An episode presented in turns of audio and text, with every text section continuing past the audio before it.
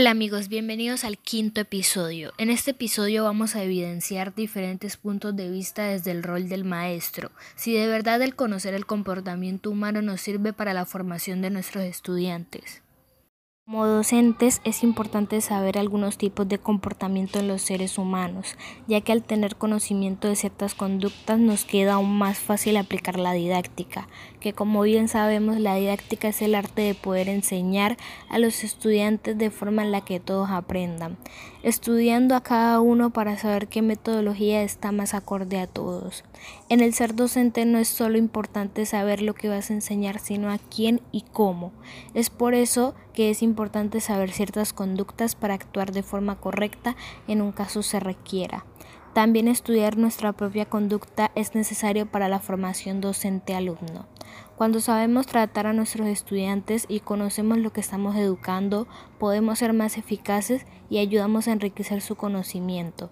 De esta manera y con estos conocimientos podemos estar más seguros de nuestro trabajo y de que esté siendo recibido de forma correcta, que es lo que se busca.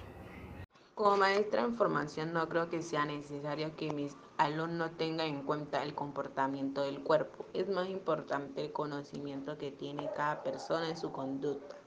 Pero como maestra me baso más en el que mi estudiante aprenda de una mejor manera, ya sé si aprende de un estado de tranquilidad y seguridad. No afecta de su forma negativa su conducta.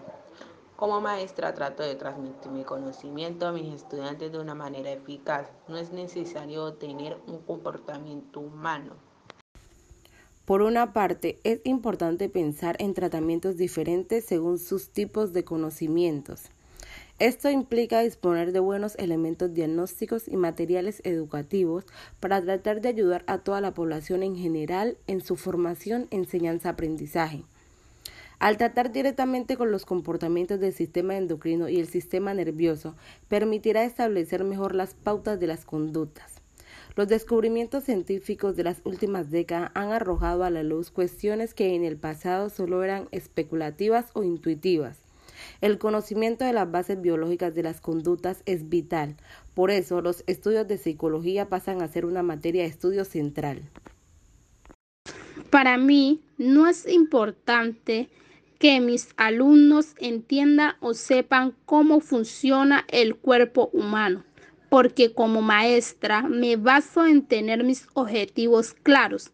Establecer estos conocimientos sería decir que es la inseguridad porque no cabe la menor duda que está siendo recibido. Por otro lado, no veo ni noto necesario realizar aquel comportamiento Hablemos de la conducta. Esta presenta el actuar de cada ser como maestro.